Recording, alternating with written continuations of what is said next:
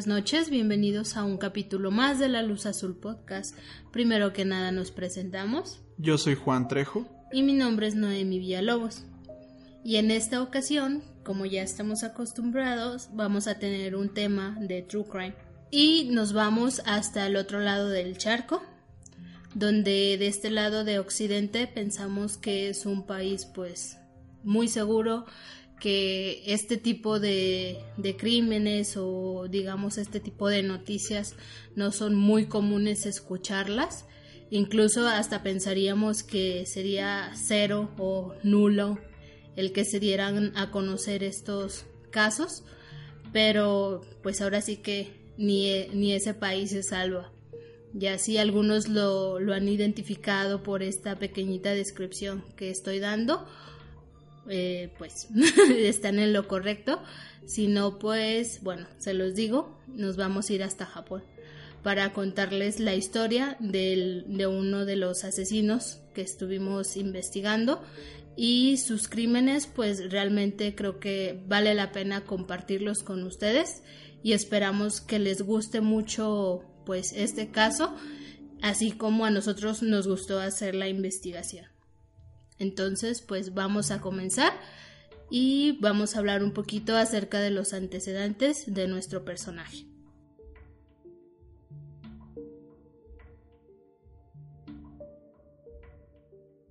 El 21 de agosto de 1962 nacería en el distrito de Nishitama, Japón, Sutomu Miyazaki, el mayor y único varón de tres hermanos y protagonista de nuestra historia. Su vida fue muy complicada desde el día número uno, pues fue un bebé prematuro y cuando nació apenas pesaba 2.2 kilogramos. Además, el bebé nació con una extraña deformidad en la que sus manos estaban prácticamente fundidas a sus muñecas, lo que le impedía doblar las manos hacia arriba o hacia abajo. De hecho, para poder maniobrar sus manos tenía que mover todo el antebrazo.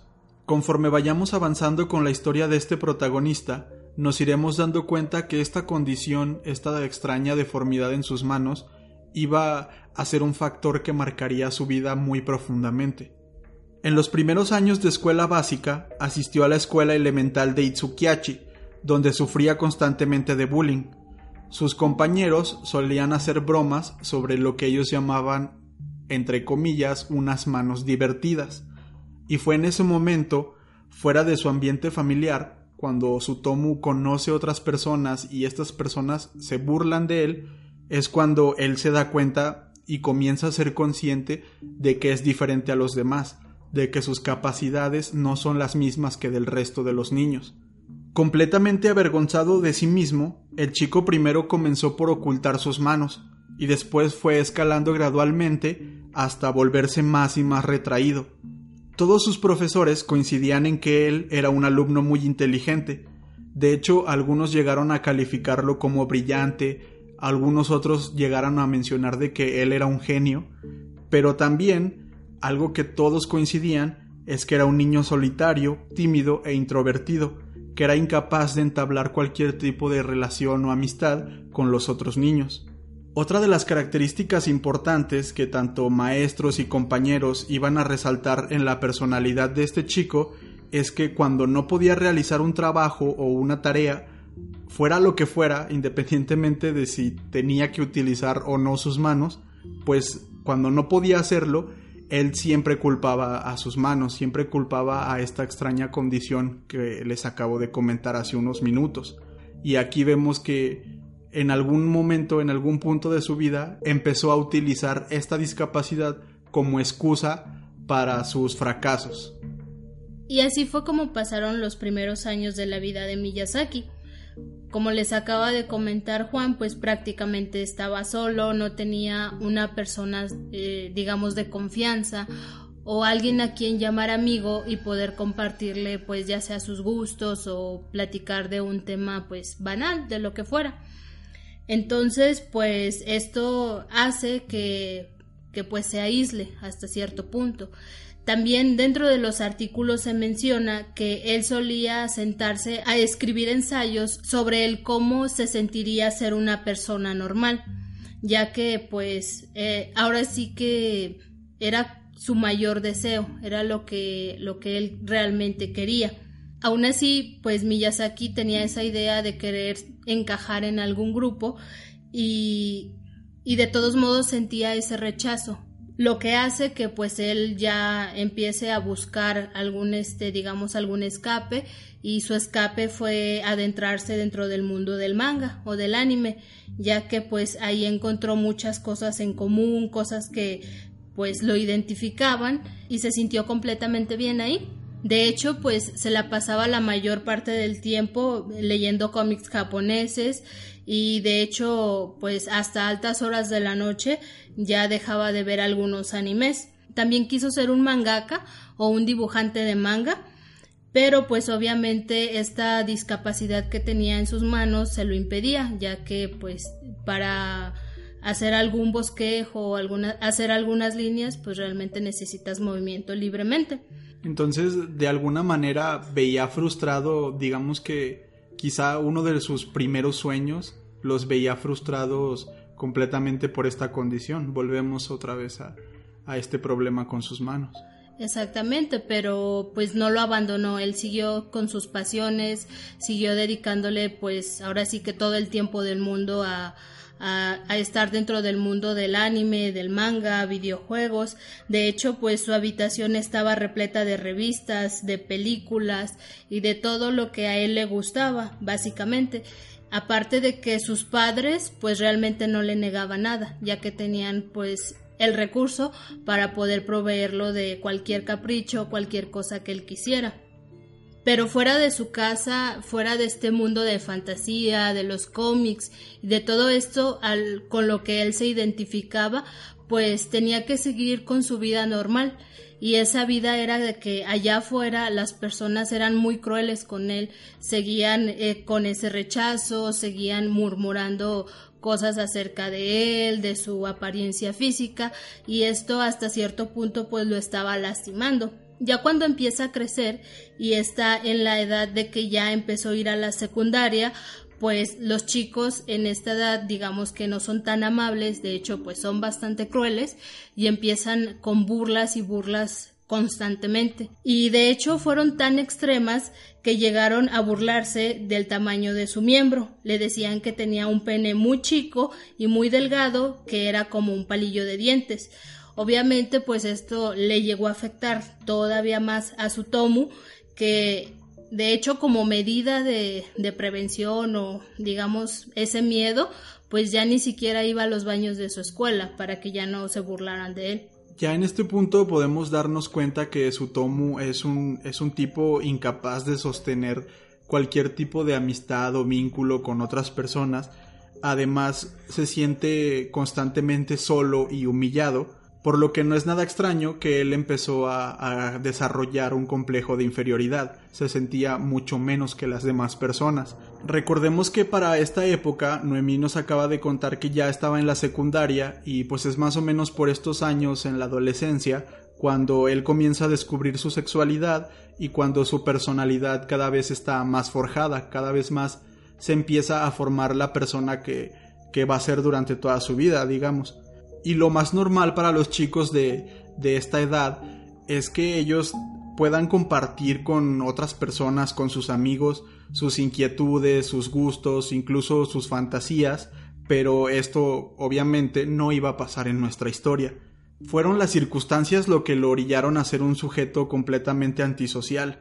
De hecho, no solamente era la incapacidad de él de hablar con otras personas, de, de entablar conversación o de estrechar algún vínculo con las personas, también eran las demás personas quienes lo rechazaban a él. Entonces es completamente, él es completamente una víctima de las circunstancias. Digamos que la vida, el paso del tiempo lo fueron haciendo como él era. Entonces, como él está en pleno desarrollo, pues por esta época empieza a encontrar en las películas pornográficas su verdadera orientación sexual esto quizá no es muy raro porque a pesar de que no es lo más sano ni lo más correcto, digamos, pues la verdad es que es muy típico que muchos chicos y chicas comiencen a descubrir este tipo de fantasías, este tipo de necesidades a través de la pornografía. Lo repito, no sería lo más correcto, pero no es, no es raro, es algo completamente normal que por esta edad los chicos comienzan a ver pornografía y comienzan a discutir este, este mundo. Pero lo que pero lo que es normal en esta edad es que los jóvenes tengan con quién platicar, con quién discutir sobre estos temas, pero obviamente como ya se los hemos ido contando, pues Sutomu no tenía prácticamente nadie con quien digamos conversar sobre lo que había visto en las películas. Entonces, él comienza a creer que la pornografía, lo que ve en estas películas es completamente la realidad y como el sexo y la sexualidad deben de ser. Esta situación de soledad lo va orillando nuevamente a que tenga que introducirse más y más en este mundo de la pornografía. Más pronto que tarde, lo que empezó a encontrar en un principio le comenzó a parecer aburrido y cada vez fue escalando hasta encontrar digamos pornografía un tanto más violenta, más fuerte o más bizarra. Un claro ejemplo de esto lo podemos encontrar en una de las series de películas que a él más le gustaban. Son esas películas nombradas Guinea Pig, cuyas entregas eran bien conocidas en los bajos mundos por su contenido explícito y gore. Las películas que conformaban esta serie eran de bajo presupuesto y mostraban escenas explícitas de desmembramiento, torturas, violaciones y cualquier clase de atrocidades. De hecho, hubo una época en la que este tipo de películas llegaron a estar en el ojo del huracán, pues fue el FBI quienes comenzaron a investigar si estas grabaciones se trataban de crímenes reales, si no eran simplemente ficción o digamos arte, de alguna manera llamarlas así.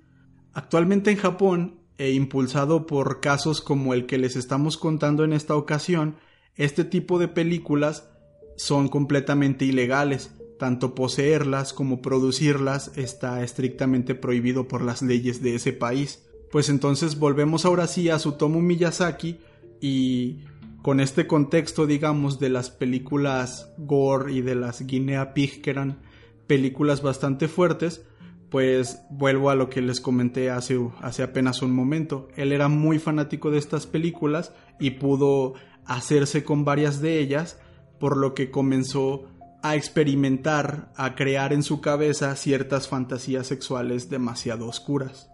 Como ya les contamos en un principio, Sutomu pues era tachado de genio, una persona brillante que era muy dedicado a sus estudios. Pero en el momento en que se empieza a adentrar en este mundo de pornografía, querer descubrir un poco más acerca de la sexualidad, empieza a dejar de lado sus estudios y se nota muchísimo cómo es que empieza a bajar de calificaciones. Es un cambio bastante notorio mm, por las personas que lo rodean porque ellos tenían la idea de que era un chico muy enfocado.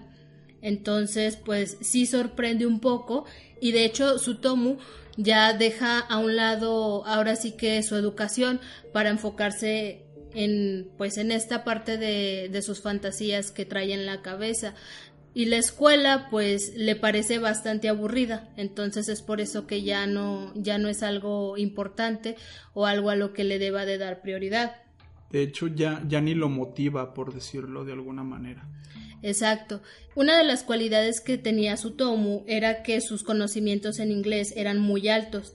De hecho, planeaba inscribirse en la Universidad de Meiji, pero cuando hizo su examen de admisión y tras estas notorias bajas de calificación, pues no pudo, ya que quedó en los últimos lugares y pues ya otro de sus sueños se veía frustrado, pero pues no dejó de lado el estudio y se metió a un curso de fotografía. Ya se graduaría en el año de 1983 como técnico y esto le abre la puerta para trabajar en una imprenta de uno de los amigos de su papá. Entonces, ya que hemos mencionado pues este, estos antecedentes de, de, Miyazaki, pues vamos a platicarles también un poquito más acerca de la relación que tenía dentro de su familia, cómo eran sus vínculos familiares, porque sí es importante en esta historia y sí se, se verá reflejado más adelante de la historia. Cabe resaltar que la familia Miyazaki era una familia con conexiones políticas y económicamente les iba muy bien, ya que tenían un negocio familiar. El papá era dueño de un periódico local, pero como sabemos, el que tengas dinero realmente no te garantiza una felicidad en todos los aspectos. Y obviamente Sutomu estaba muy consciente de ello, de, que a pesar de que sus papás le dieran todo, él no era un niño completamente feliz. Entonces sus papás, pues como les digo, eh, crearon fortuna, pero sabemos que no es fácil. Tenían que estar trabajando todo el tiempo y esto pues básicamente se reducía a toda su vida y no tenían ni siquiera un tiempo libre para poner atención en sus hijos, mucho menos en su tomo, que como pues les hemos estado contando de que él se siente como una persona bastante solitaria, que no hay nadie en quien apoyarse ni nadie en quien, en quien confiar. Entonces, pues aquí, como les digo, para llenar ese vacío, lo que hacían los padres de su tomo era regalarle todo, sus animes, sus mangas, sus videojuegos, y que él no le faltara todo este entretenimiento para que pues hasta cierto punto estuviera pues a lo mejor no feliz, pero podemos decir que satisfecho con lo que pues él podía tener, él podía disfrutar aunque sea un rato. Mientras estaba trabajando en la imprenta, su papá le regaló un coche Nissan de color negro. Él pues nunca se lo pidió, pero aceptó el regalo. Por otro lado, no tenía tampoco la mejor relación con sus hermanas. De hecho, se dice que éstas sentían asco por él y que pues lo rechazaban todo el tiempo, porque ni siquiera lo veían como su hermano. Entonces aquí volvemos a que pues Sutomu allá afuera la, la gente donde él trabajó, donde él estuvo estudiando, no lo quería, lo rechazaba, escuchaba muchas, muchas críticas acerca de su físico, entonces llegar a casa y que fuera lo mismo, pues realmente estaba muy, muy triste, muy, podríamos decir que desolado, no tenía nada y, y una de las opciones que él piensa es el suicidio para terminar con todo este calvario que él estuvo experimentando, que si ni siquiera te quieren tus padres y allá afuera sigues con el rechazo, pues ahora sí que es mejor no estar aquí. Pero aún así, con todo esto, digamos que Sutomu tuvo una pequeña luz de esperanza, una persona que sí le tendió la mano, que sí estuvo ahí incondicionalmente y esa persona fue su abuelo. Con él conversaba y pasaba algunos ratos libres, pero pues digamos que fue la única persona que puso interés en él. Entonces pues no es nada difícil imaginar que su vida en el trabajo era igual de dura como lo había sido todos estos años en la escuela.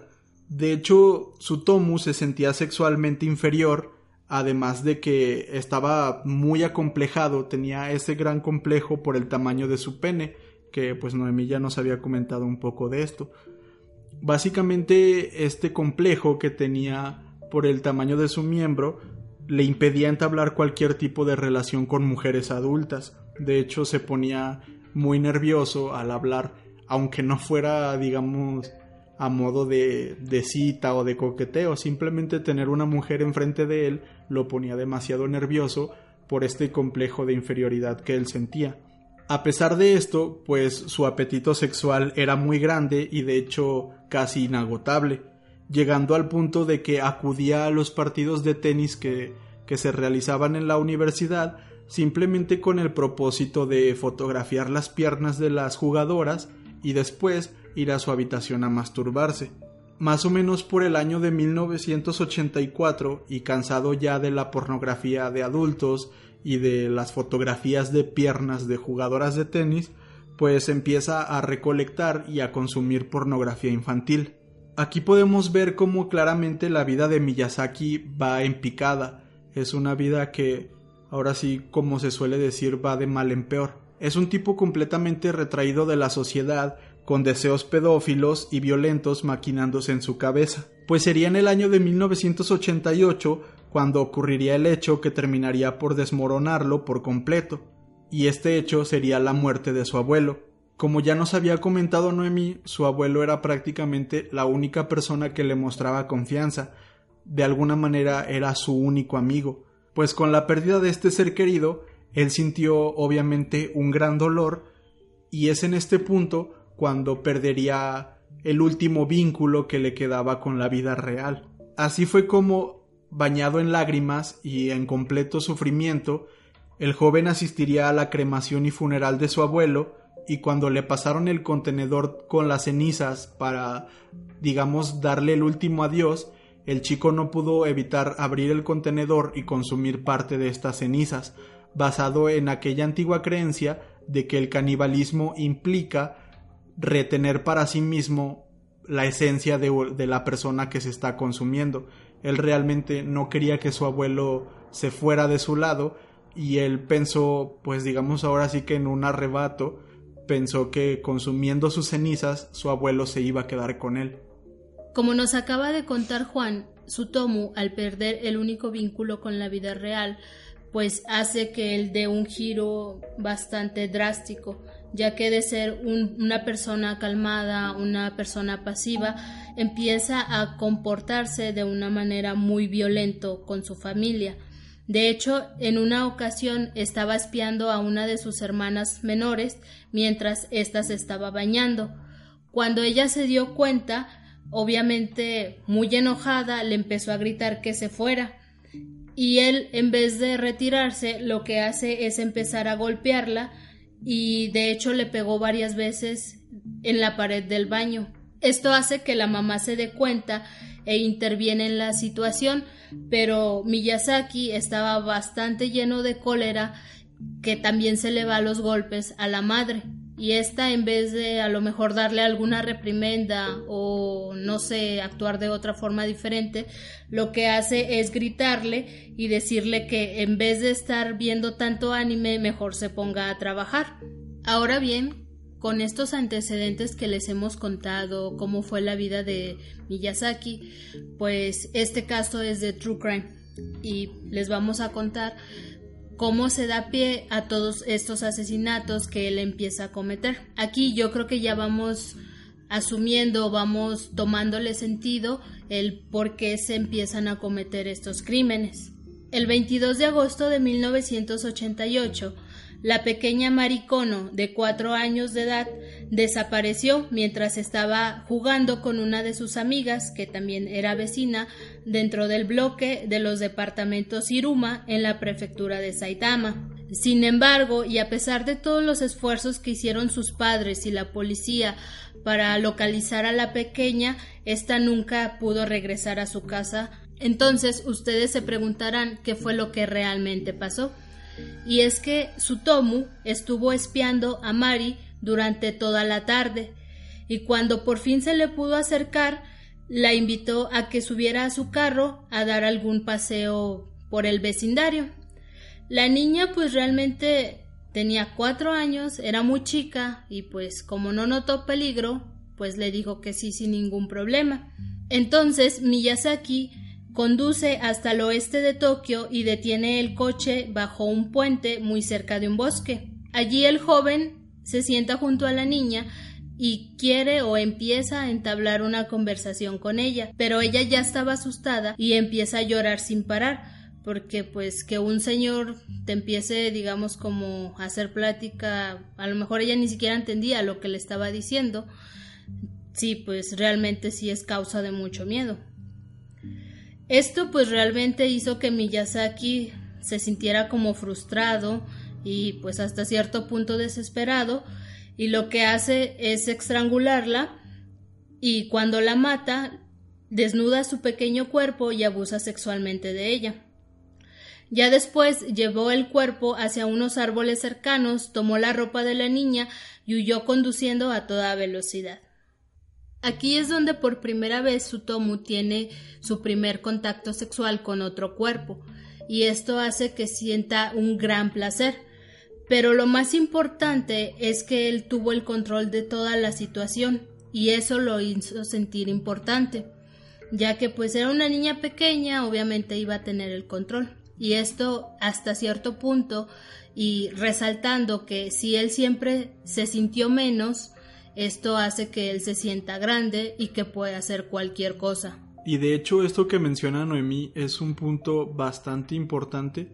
Tal vez no lo hemos mencionado así de claro con otros asesinos que hemos tocado en el podcast, más bien ha quedado de alguna manera implícito dentro de las historias, pero sí es importante resaltar que muchos de los asesinos seriales y asesinos en general lo que tienen más que nada es una sed de poder y de tener el control.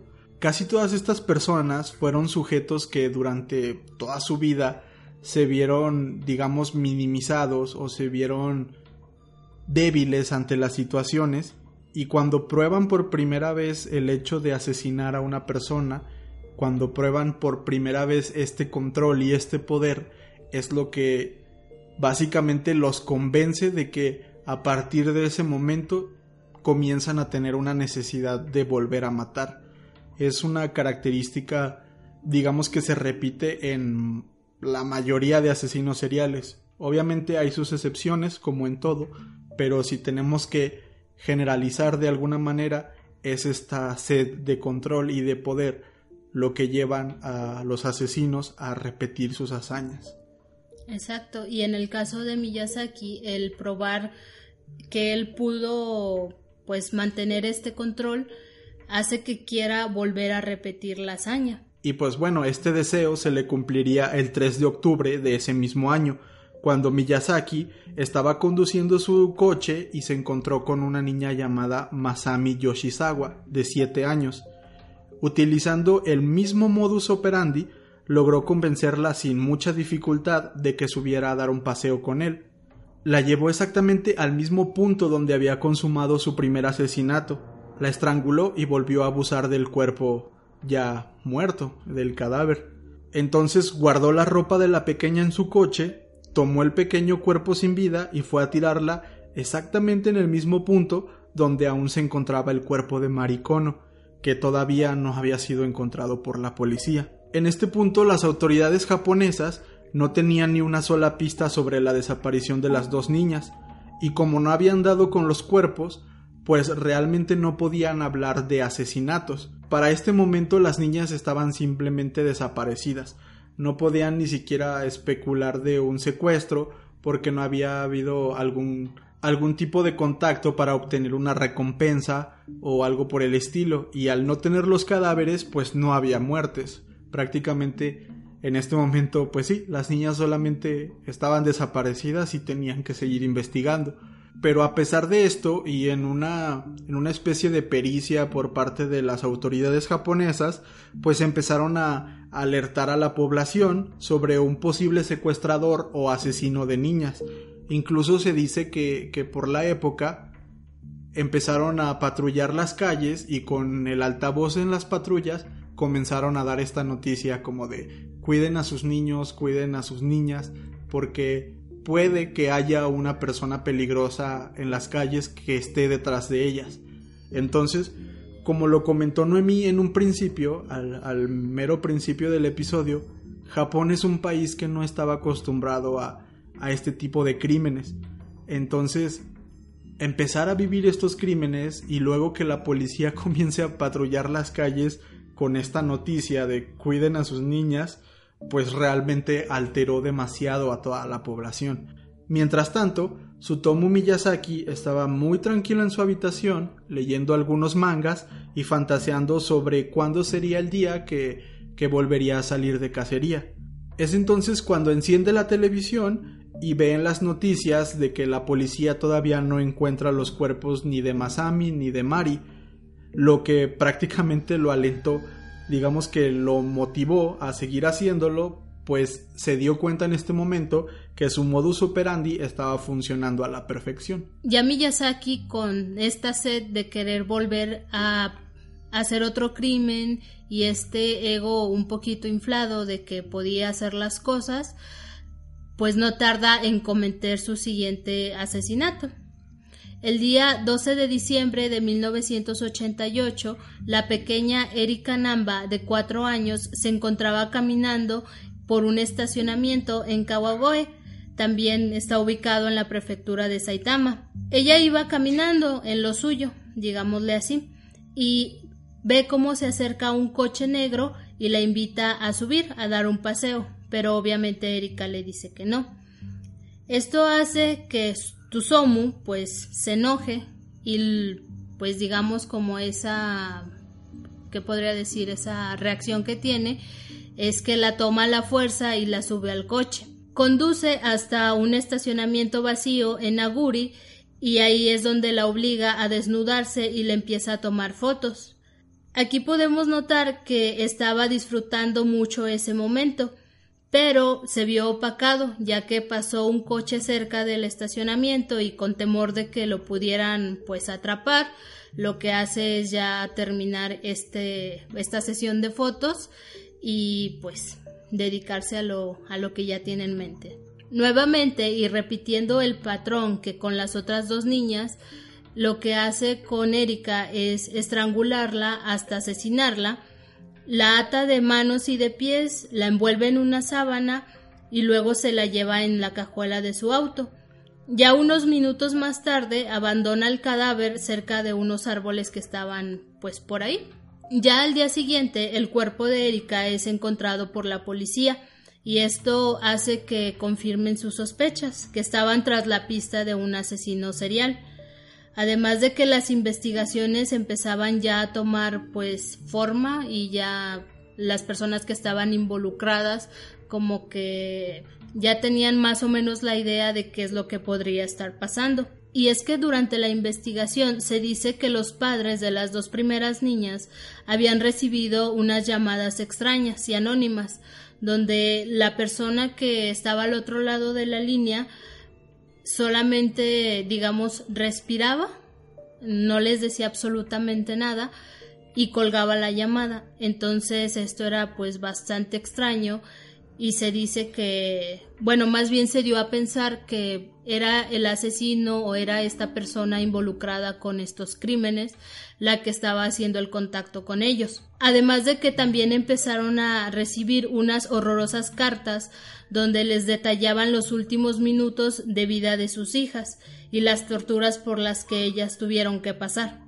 La policía en este punto ya no tenía ninguna duda de que estaba tratando con el mismo sujeto, por lo que le pidió a las familias que estuvieran muy atentas por si el asesino llegaba a contactarse de otra forma con ellos, ya saben, este no solo por teléfono, ya que durante las investigaciones se llegó a pensar o más bien se les dio a, a conocer a los padres de las familias que el asesino tenía como ese sádico placer de pues de querer llegar a como molestarlas o a querer hacer pues a lo mejor un vínculo, pero algo retorcido, pongámosle así. Ya con esto los padres aceptan y les dicen a las autoridades que van a estar muy alertas por si ven algún movimiento algo sospechoso. Aún así, pues lo que les contaremos a continuación, pues era algo que pues nadie se lo esperaba. El 6 de febrero de 1989, los padres de Mari Kono encontraron una extraña caja justo en la puerta de su casa. Al abrirla, encontrarían restos humanos calcinados, y como lo están pensando, pues eran partes del cuerpo de su hija Mari.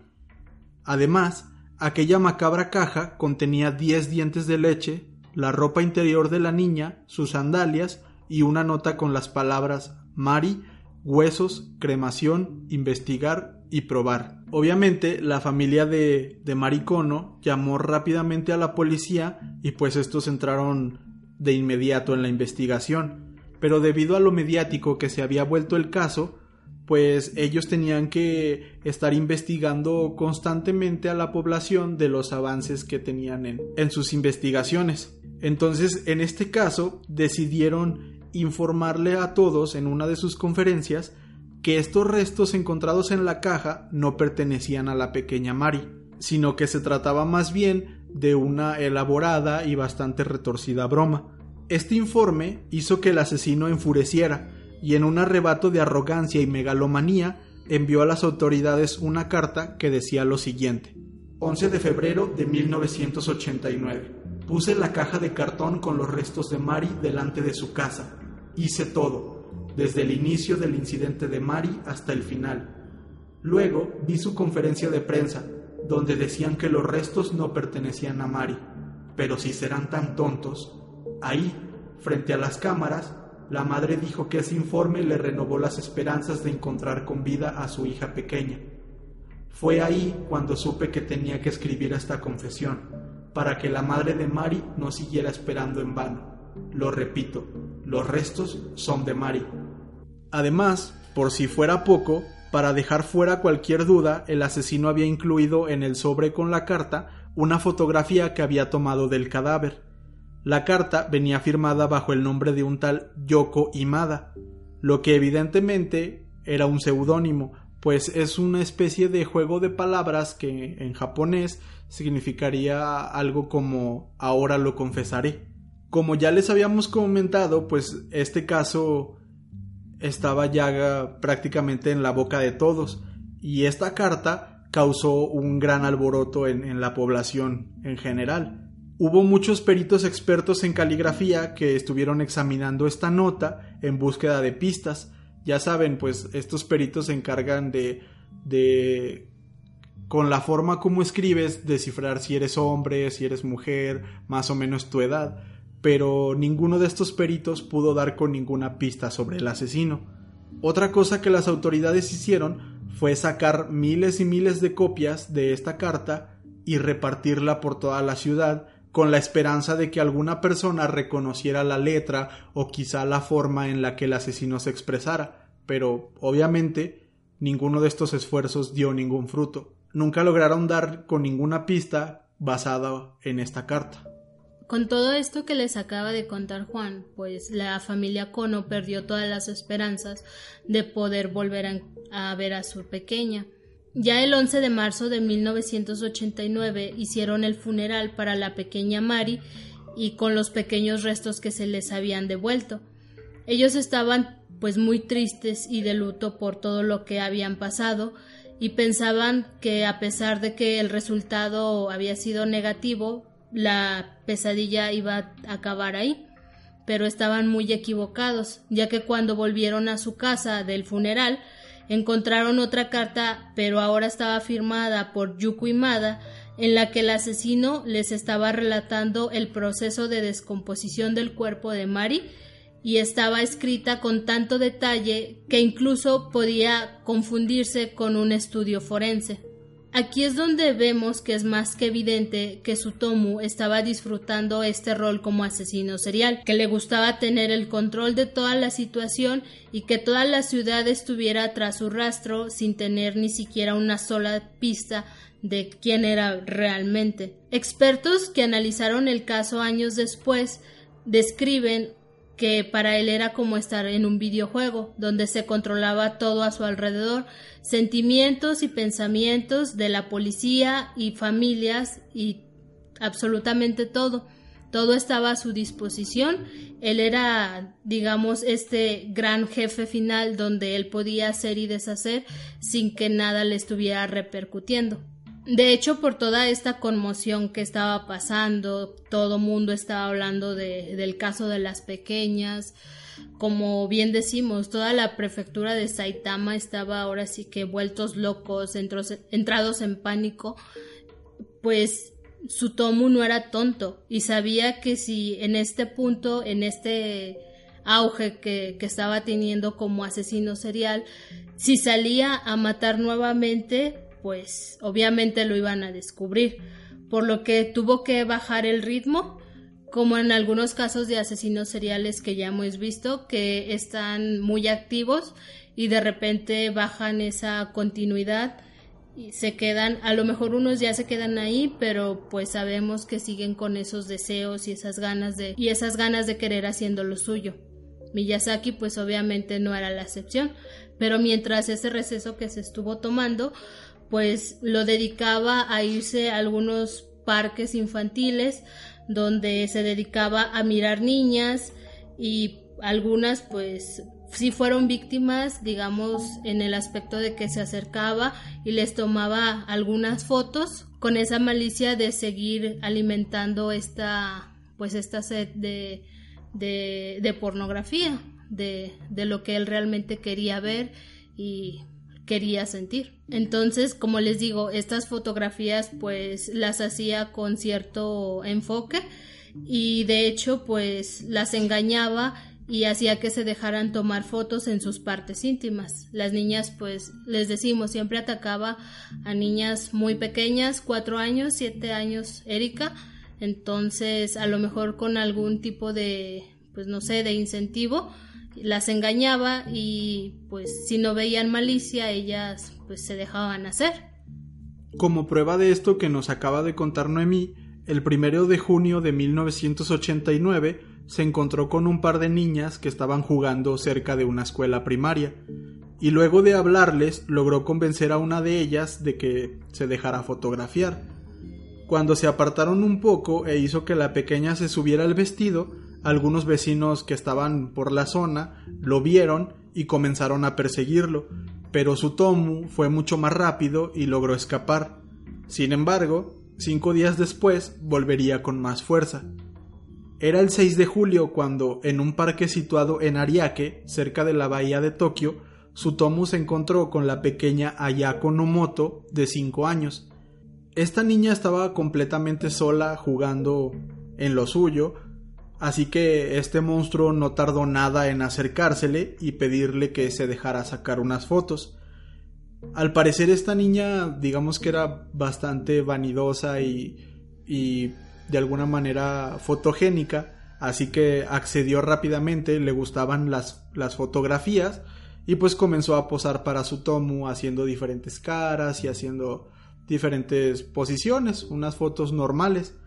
Entonces, cuando, cuando este sujeto, este, este monstruo se da cuenta de que ya tiene a esta niña completamente confiada, de que ya se ganó toda su confianza, pues la convence de que se suba al coche con él, ya que ahí le haría otras fotos. Y pues la pequeña Yako, como les comento, llena de inocencia, accedió casi sin pensarlo. El asesino condujo algunos minutos y aproximadamente a unos 800 metros se estacionó y le indicó a la niña de que iniciaba la sesión. Para esto le entregó un bastón de goma que él traía en el auto pero cuando se lo pasó así, pues de una mano a otra, la niña vio esta deformidad que, que su Tomu tenía y pues le hizo un comentario acerca de ella. Este comentario le pareció bastante ofensivo a su Tomu, por lo que se enojó y le dijo lo siguiente Esto es lo que le pasa a los niños que se burlan así de la gente. Entonces la agarró por el cuello, la estranguló y cuando por fin la hubo matado, comenzó a patear una y otra vez el cadáver por aproximadamente unos cuatro minutos. Pues digamos que sí se había enojado mucho por este, este comentario, había entrado en una especie de cólera y cuando finalmente recapacitó, pues se dio cuenta de que ya llevaba mucho tiempo ahí y tenía que, que, que escapar rápidamente. Entonces envolvió el cuerpo de la pequeña en una sábana y lo metió en la cajuela comenzó a conducir y mientras estaba pensando en dónde la iba a abandonar, pudo darse cuenta de que para este momento él ya no se sentía satisfecho solamente con haberla matado. De alguna manera sus fantasías habían mutado, ya había matado tres veces, entonces ahora quería ir más allá. Así que no se detuvo, dio la vuelta con su automóvil hasta su casa con el cadáver en su auto. Ya cuando Sutomu estuvo en su casa, lo que hace es ponerse a hacer todo tipo de fotografías sexuales al cadáver de la pequeña niña. También lo que hace es tomar su nueva cámara y se grabó masturbándose con el cadáver a su lado, algo pues realmente pues retorcido. Y al cabo de unos pocos días se da cuenta que el cuerpo empieza a descomponerse y esto hace que el olor se vuelva un tanto insoportable por lo que le corta los brazos, las piernas y la cabeza y mete todo en una bolsa. Después conduce hasta un cementerio cercano y una vez ahí en el baño del cementerio tuvo sexo con los restos mutilados. También bebió la sangre que emanaba de estos y se comió una de las manos del cadáver. Entonces aquí es donde vemos que sus más oscuras fantasías que son el vampirismo, el canibalismo, la pedofilia y la necrofilia, se habían consumado en aquel lugar. Abandonó el torso en ese mismo baño del cementerio y el resto se lo llevó a un bosque cercano donde le prendió fuego. Hasta este punto ya podemos ver que Sutomu escaló demasiado. Ya no estaba conforme con con a lo mejor el asesinato y la necrofilia que siempre hacía en, en los casos anteriores, sino que ya lo llevó a un punto más fuerte, más retorcido y bastante desagradable, diría yo, porque pues ya se ensañó un poquito más y ya no estaba aquí se da el claro ejemplo de que ya ya no lo estaba satisfaciendo lo que hizo en un principio. Entonces, hasta este punto, ya la policía japonesa tenía como prioridad nacional solucionar el caso lo antes posible, ya que era mucho revuelo, niñas desaparecidas, los cuerpos encontrados, que el asesino tenga contacto con ellos y se hayan visto, pues ahora sí que demás situaciones que no son normales en, en Japón, pues se tenía muy alterada la sociedad y esto ocasionaba una gran presión sobre la policía y sobre las investigaciones, cómo era el resultado y de todos y hasta el más mínimo detalle de cada avance. Entonces es aquí cuando la desaparición de la última víctima de Miyazaki, Yamako Onomoto, fue la gota que derramó el vaso. Ya la sociedad, como les digo, estaba pues bastante en pánico y bastante alerta que incluso cualquier persona, cualquier hombre que se acercara a una pequeña era sospechoso de, de, haber cometido todos estos crímenes. Todo eso se llevó con sumo cuidado y pues ahora sí que al más mínimo detalle era una reacción. Entonces, como les estaba contando y que hallaran el torso de la niña de, de Yamako en este cementerio, pues fue ahora sí que un punto más fuerte, más catastrófico. Aquí fue donde la policía ya estaba, digamos, enfocándose en que el asesino, o sea, no dudaron de que se trataba del mismo asesino. Lo que sí les sorprendió fue que el modus operandi no se trataba del mismo, sino que estaba un poco diferente. Sí, pues es que en los primeros dos asesinatos el homicida se había mostrado muy cuidadoso y no dejaba ningún rastro. Entonces, a partir del tercero, empezó a conectarse con los familiares de sus víctimas e incluso mandó cartas y partes del cuerpo para atribuirse los crímenes. Ahora, con este tercero, abandonaba el torso mutilado de la víctima en un baño público, como para que fuese encontrado, para que lo encontraran y rápidamente, con bastante facilidad, lo que era para las autoridades pues un claro acto movido por ese afán de protagonismo que este asesino tenía. Para todos era bastante obvio que seguiría matando y que cada vez disfrutaba más de su rol como asesino serial. Aparte, pues en cada uno de sus asesinatos iba escalando en el nivel de brutalidad. Entonces, pues sí era algo que tenía bastante preocupadas a las autoridades, ya que no sabían de lo que este tipo era capaz de hacer. Pero como ya hemos aprendido en este podcast en algunos casos anteriores, pues este tipo de asesinos comete un grave error al final de su carrera criminal. Aunque al principio son muy cuidadosos, al final, cuando sienten ya toda la confianza, siempre hay algo que se les escapa, siempre hay un error que cometen. Y en el caso de Sutomu Miyazaki, pues obviamente no, no nos encontramos con una excepción.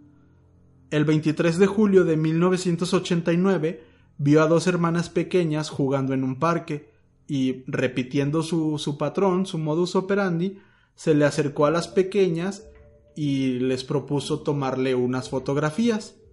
Una de las dos chicas salió corriendo del lugar, pero este hombre pues prácticamente no le prestó atención y decidió conformarse con una de las chicas que se había quedado. Entonces, mientras la desnudaba e intentaba fotografiar su vagina, el padre de las niñas llegó al lugar, pues había sido alertado por la otra niña que se había ido corriendo.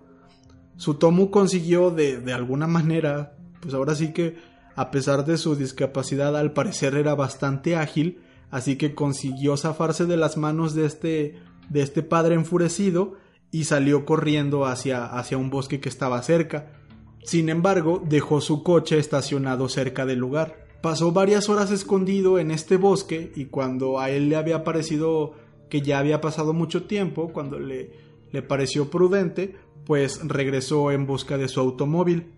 Pero cuando se estaba acercando, pues obviamente quienes lo estaban esperando era la policía, quienes tenían ya completamente rodeado toda la zona. La denuncia de este padre lo convirtió inmediatamente en el primer sospechoso y el principal sospechoso de los cuatro asesinatos de las niñas en Saitama.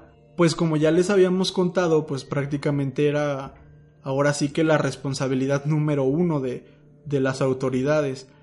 Diecisiete días más tarde, Sutomu Miyazaki se declaró culpable de estos asesinatos.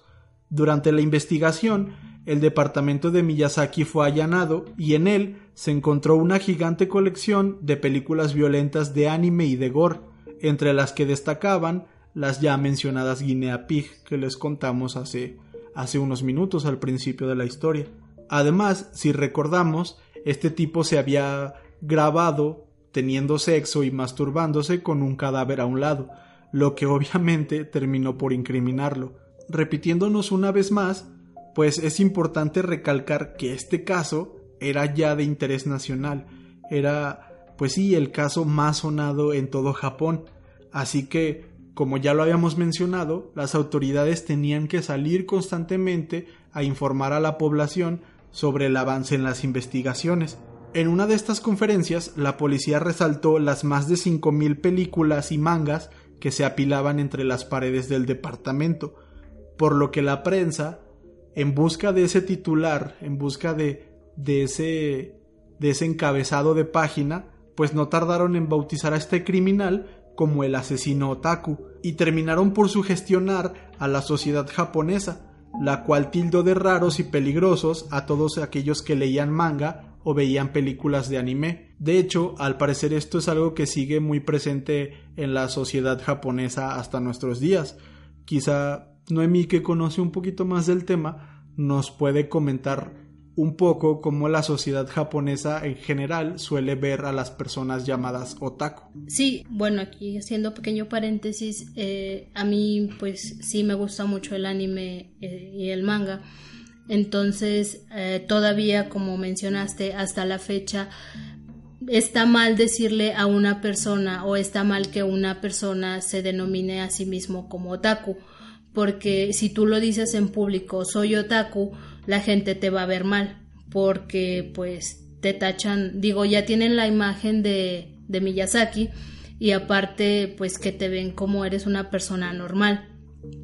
Entonces ellos lo ven con que no es correcto decir la palabra otaku o referirse a alguien como un otaku, porque si digamos que pues te tachan de, de muchas cosas. Sí, o sea, es algo que está muy, digamos, muy arraigado con los japoneses y pues así como es su cultura pues bastante cuadradita y seguir las reglas y todo eso, entonces pues sí lo ven lo ven mal. Incluso las personas este digamos que el estereotipo otaku en Japón pues es el clásico llevar los pantalones de vestir, la camisa, los lentes, todo así. Digamos acá en Occidente a lo mejor un, un nerd o un este o un geek, algo así por el estilo. Entonces es más o menos así. Alguna vez yo había leído, realmente no, no recuerdo bien dónde, me parece que en una nota de un libro de, de Haruki Murakami, había leído que como tal la palabra otaku había nacido como de una persona que era muy dedicada a lo que hacía. O sea, como una persona que si le apasionaba algo, pues se metía mucho a eso, independientemente de si fuera anime, de si fuera la música o de si fuera cualquier cosa. Ustedes imagínense cualquier ámbito de la vida, una persona que, que se mete mucho a, ese mundo, pues era llamada una persona otaku pero después de algunos casos y principalmente el de Miyazaki, pues este término finalmente se le acuñó a las personas que leían manga y veían anime y pues ahora sí que de una forma despectiva, como ya lo comentó Noemí. Tal vez acá de nuestro lado, bueno, yo lo veo mucho aquí en México, luego nos burlamos mucho de, de los otakus y hacen memes sobre, sobre los otakus y es como un típico estereotipo que luego suele dar risa a las personas.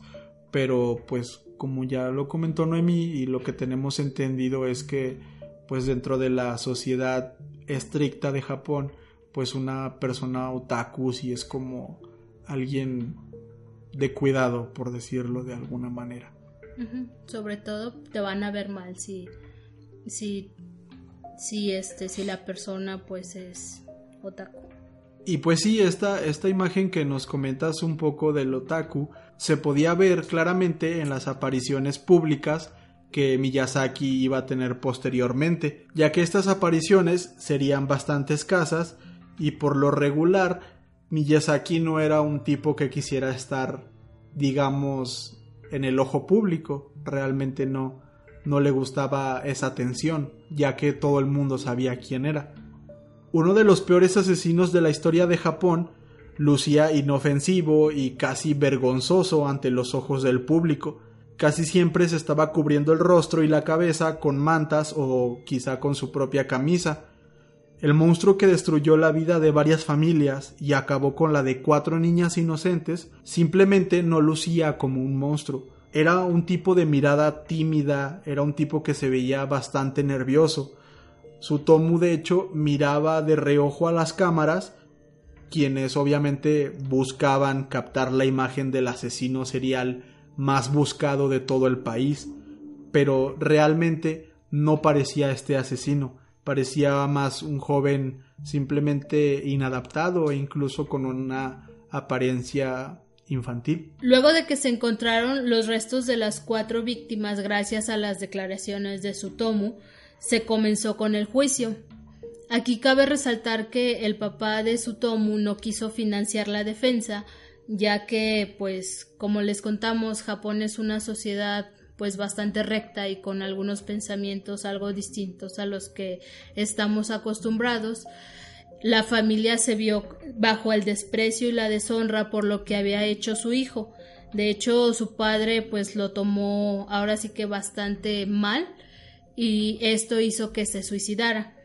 Entonces aquí vemos que la familia no pasó por su mejor momento. De hecho, pues no imagino cómo se, sintió la, mamá de su Tomu, ya que pues su esposo estaba muerto y su hijo pues estaba en prisión. Entonces creo yo que fue una situación bastante difícil de afrontar y pues bastante dura de, de seguir viviendo con ella. También se dice que Sutomu Miyazaki fue evaluado por varios psicólogos y psiquiatras en búsqueda de sus verdaderas motivaciones, ya que pues si bien era un tipo inteligente, se mostraba como alguien frustrado, ya saben, por todo lo que él pasó por el complejo de sus manos y demás traumas por los que él tuvo que pasar cuando fue niño y adolescente. Algo que también pasó durante las investigaciones fue que se le detectó esquizofrenia y personalidad múltiple, pero aún así el juez lo declaró apto para que, para que se llevara a cabo el juicio y se le otorgara una condena, ya que no lo vio como alguna excusa de tratarlo como un enfermo mental y se les dieran algunos privilegios.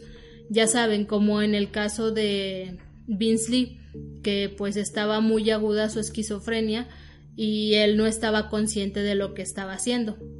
Entonces, si nos enfocamos un poquito al caso de Miyazaki, él sí tenía motivación, él sí sabía lo que estaba cometiendo y pues ahora sí que sabía que eso estaba mal, pero aún así quiso irse por la salida de mm, es que sufro de tal enfermedad, entonces mi trato debe ser especial pero pues no se le dio ninguna condolencia, se le trató como una persona pues bastante apta para que para poder enfrentar el castigo a los crímenes que cometió. Ya cuando el juez dictó sentencia, pues se le dio la condena capital, digamos, lo mandaron a la horca para que pagara los crímenes que hizo pero pues se dice que Miyazaki realmente estaba asustado, ya que no quería morir de esa forma. Apeló primero porque se le diera cadena perpetua y no poder pasar por esto. Aún así se le negó, le, le dijeron que no, que no era posible. Ya pues luchando y tratando de, pues que no fuera de esta forma que le aterrorizaba, les dijo que si pudiera ser por medio de la inyección letal pero aún así se le denegó en el año del 2006 y también se describe que durante su condena eh, se la pasó en la cárcel haciendo lo que él más quería, eh, leyendo mangas, leyendo algunos cómics y viendo anime. Obviamente, pues todo esto era bajo un estricto digamos, monitoreo de que no estuviera viendo nada de gore o algún tipo de, pornografía a la que pues él estaba acostumbrado a, a consumir. Ya el 17 de junio del 2008 ya fue ejecutado, como les decimos que tuvo que ser ahorcado, ese castigo se le dio. Y en base a los análisis psiquiátricos eh, del asesino, pues se dice que nunca tuvo ese trastorno mental tan fuerte y, y pues fue un castigo justo el que se le, se le tratara como lo que era un criminal y no como un enfermo mental.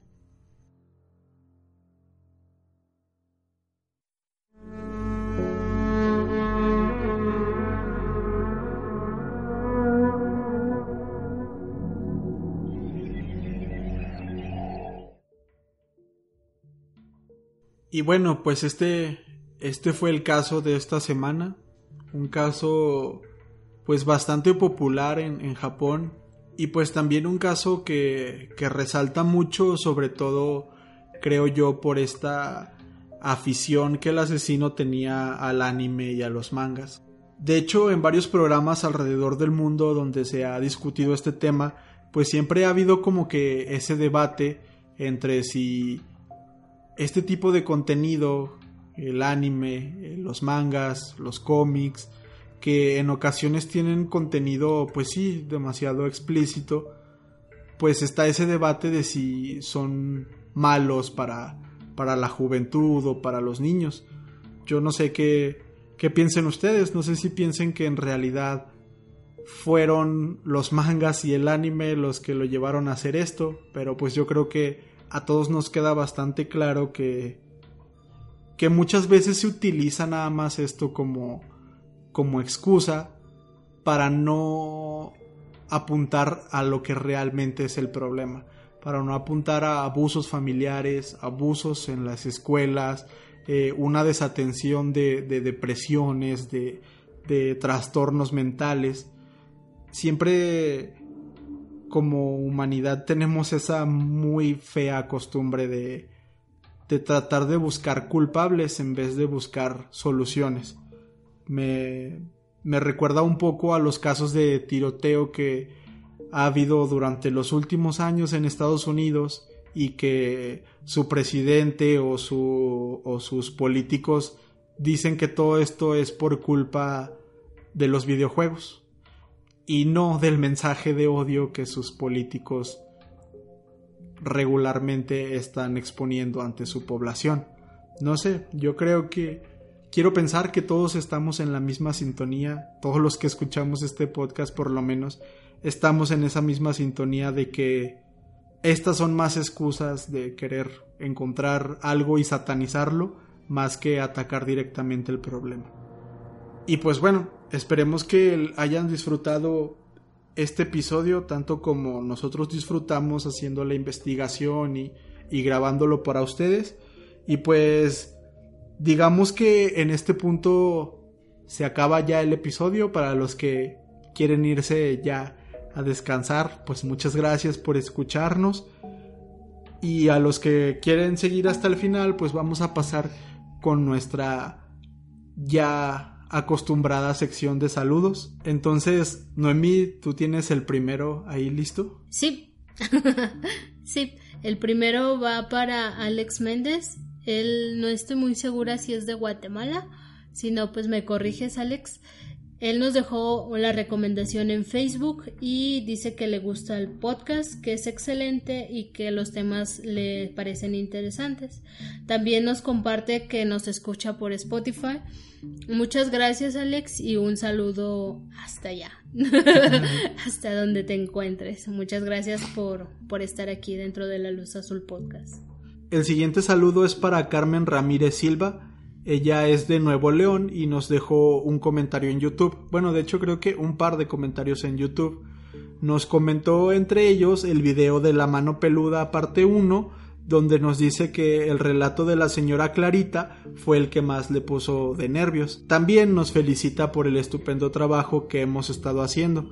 Entonces, pues muchas gracias Carmen y esperemos que siguientes episodios te sigan gustando. Un saludo hasta Nuevo León. El siguiente va para Blue Art 3. Eh, es el usuario de Instagram. Y ella ha comentado varias imágenes sobre los casos. Además, pues nos compartió. Además nos compartió en sus historias para que siguieran a la Luz Azul Podcast.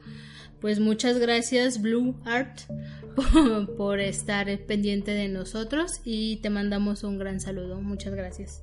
El siguiente saludo es para Cintia SP ella es de Puebla y ella nos dejó algunos mensajitos en Facebook. En ellos nos felicitaba por las notables mejoras.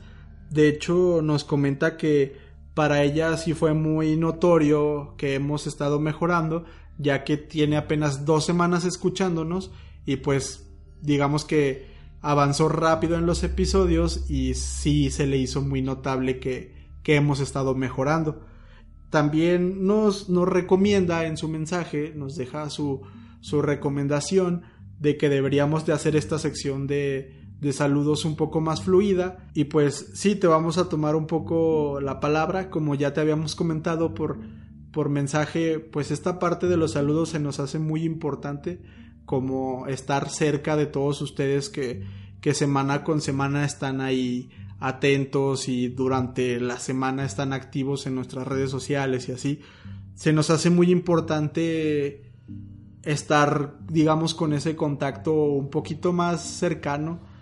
Pero realmente creo que, sobre todo en el episodio pasado, fueron demasiados saludos, como teníamos eh, varias, bueno, se nos juntaron los saludos de dos semanas, pues sí fueron bastantes y por eso quedó una sección muy larga pero como te habíamos comentado en ese mensaje, pues cuando lleguen así muchos, sí vamos a buscar hacerlo un poco más fluido. Pero pues de todos modos, muchas gracias por escucharnos y, por el apoyo. Te mandamos un saludo hasta Puebla. El siguiente va para Adrián Marroquín.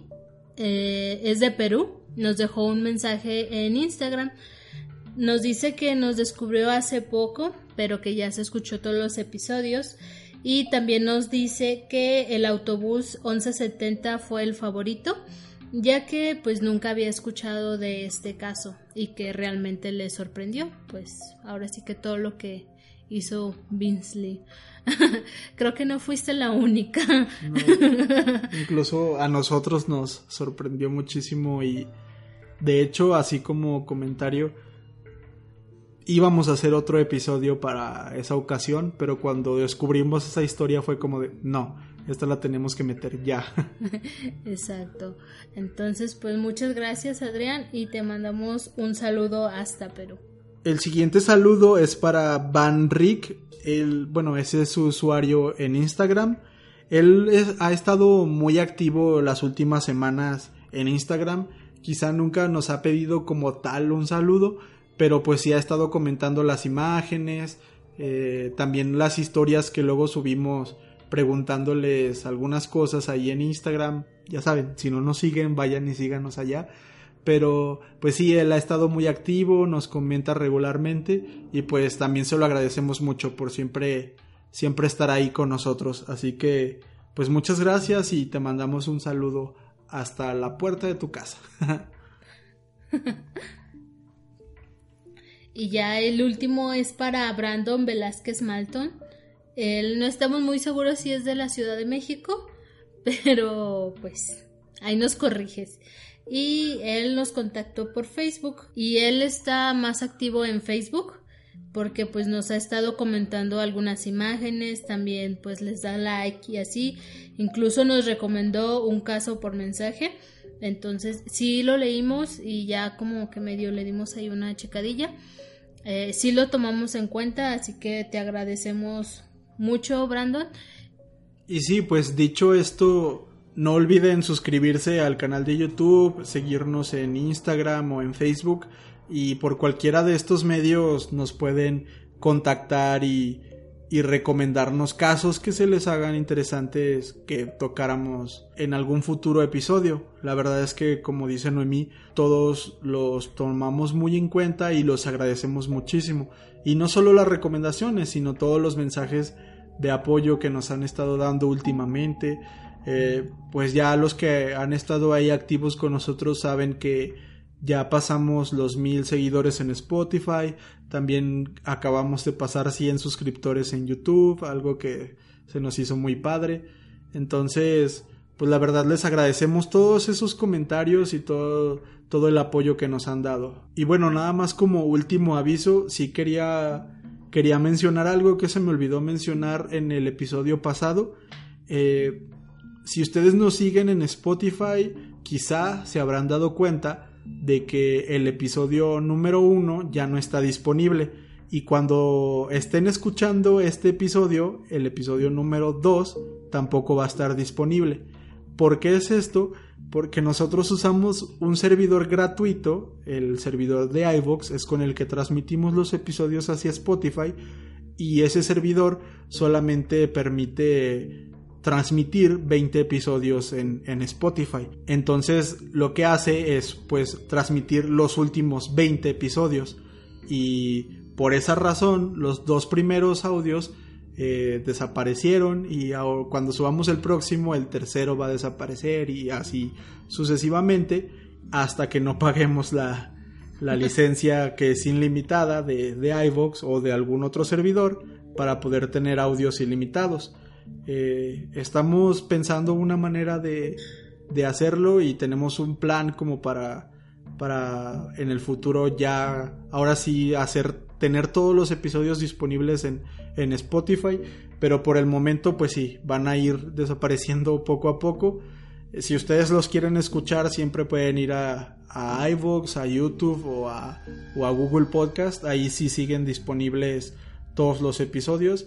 Y les comento, van a estar disponibles en un futuro en Spotify también, pero por lo pronto sí queríamos hacer ese anuncio tan solo por si alguien se lo preguntaba. Nadie había preguntado, pero pues sí se nos hace importante mencionarlo, ya que hay personas como por ejemplo yo en, en lo particular, cuando descubro un nuevo podcast me gusta escuchar desde el episodio número uno y así es ahora sí que ponerme al corriente hasta donde estén. Así que si pues alguno se pregunta por qué no están disponibles, pues esa es la razón, porque somos pobres y tenemos el servidor gratuito. Ahora sí, de nuestra parte sería todo. Les agradecemos el que se pudieran quedar hasta el final del episodio para estas noticias que teníamos. Igual si no, pues esperamos que les haya gustado el episodio y pues sigan con nosotros. Muchas gracias y buenas noches. Thank